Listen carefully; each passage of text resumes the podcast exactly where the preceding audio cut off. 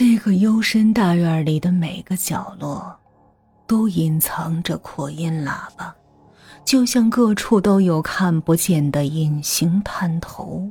楚风和小乱紧紧握着对方的手，看到宅主慢慢从院里走出来，两旁身强力壮的下人眼翅排开。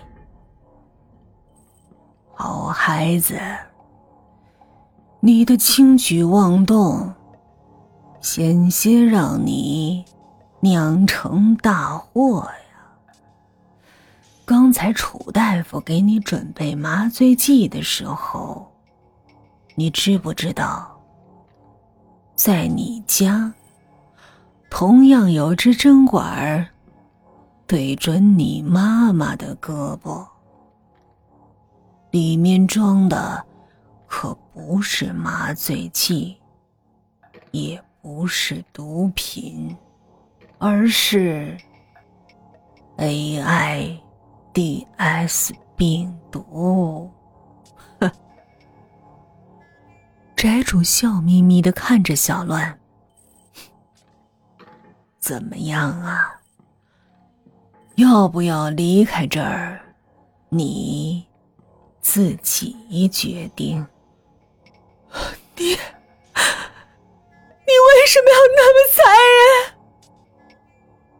看着浑身力气都像被抽光的小乱，软软的被下人架着拖进一间看上去改成了手术室的屋子，楚风声音发颤的问道：“你，你为什么要这么残忍？”看着浑身力气像被抽光一般的小乱。软软的被下人架着，拖进了一间看上去改成了手术室的屋子。楚风声音发颤的问道：“宅主有力的右手拉着他在院子里的石桌前坐下等待，而桌子上竟然还摆上了一壶热茶。”听了他的话，宅主玩味似的问道。哪里残忍？眼睛、双手、脸皮、下半身，原本属于那些女孩身上的一部分，被你活生生的夺走了。属于自己的东西，被活生生的夺走。楚大夫，我像你这么大的时候。还没领教过这种事儿的厉害，而且认为他绝对不会发生在自己身上。宅主慢悠悠的说道：“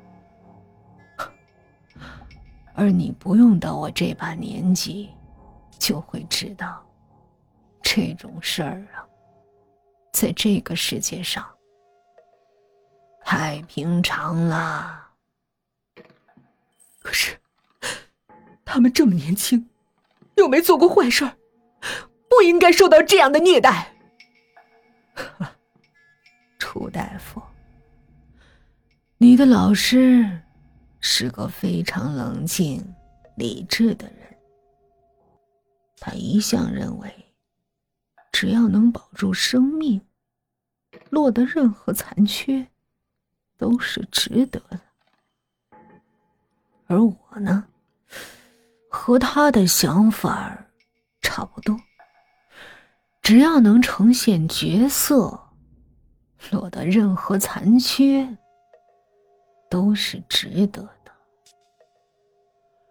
宅主笑眯眯的看向楚风，仿佛在宽容的笑他年轻单纯的固执。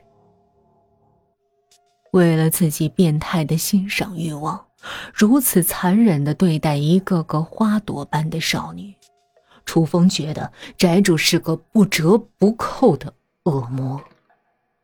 宅主仿佛看透了楚风的心思，缓缓说道：“整张脸皮被换掉，砍掉了双手，挖去了双目，狗尾截肢。”这些远远不是最痛苦的事儿。楚大夫，如果我告诉你，我曾经遭受的痛苦比这些要严重的多，你那颗柔嫩的、敏感的心会不会好受一点啊？楚风死死咬着牙，一言不发。如果我再告诉你，我用来要挟那些女孩的人，他们的亲人，当年对我和我一干老朋友做下了更加残酷的事儿。你那颗天真正义的心，会不会感到一报还一报的合理呀？楚风心乱如麻，脑子里嗡嗡作响，令他感到头痛欲裂。他不想搅进这一滩深不见底又好似粘胶般粘稠纠结的浑水里，只想立刻离开这儿，一秒。都不想多待下去。楚大夫，靠说话去使一杯水变热的话，声音不大，需要两千年；而大喊大叫，也得七十五年。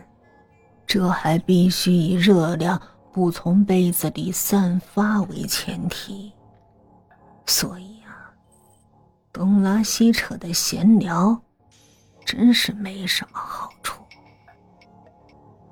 宅主慢慢喝完了一杯冒着袅袅热气的清茶，哎，该干正事儿了。一个吩咐的眼神，两个站在不远处的下人快步走上前，不由分说的架起楚风，令大惊失色的他跟着宅主走进手术室。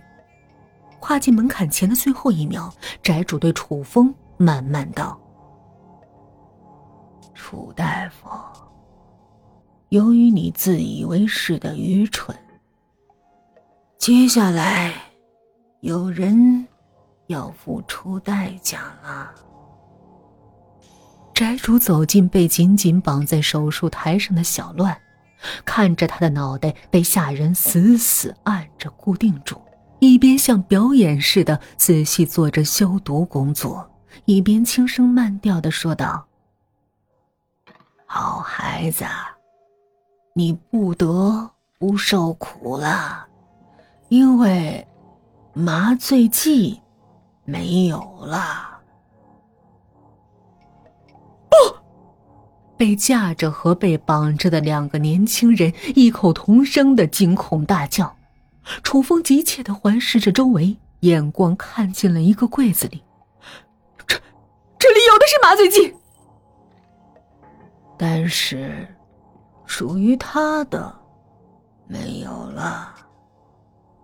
宅主戴上橡胶手套。拿起的杜聂手术刀发出了令楚风心惊肉跳的寒光。好孩子，要怪呀，就怪他吧。谁叫他把属于你的麻醉剂，愚蠢的浪费完了呢？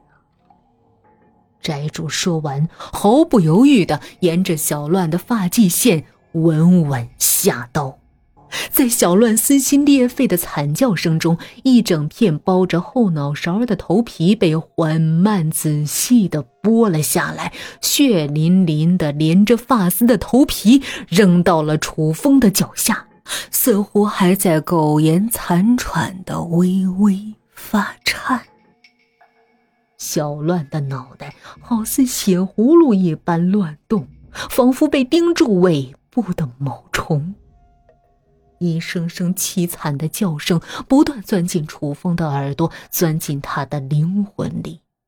他终于眼前一黑昏厥了过去。你们送楚大夫回去吧别忘了给他带上那张参加明天展会的请柬。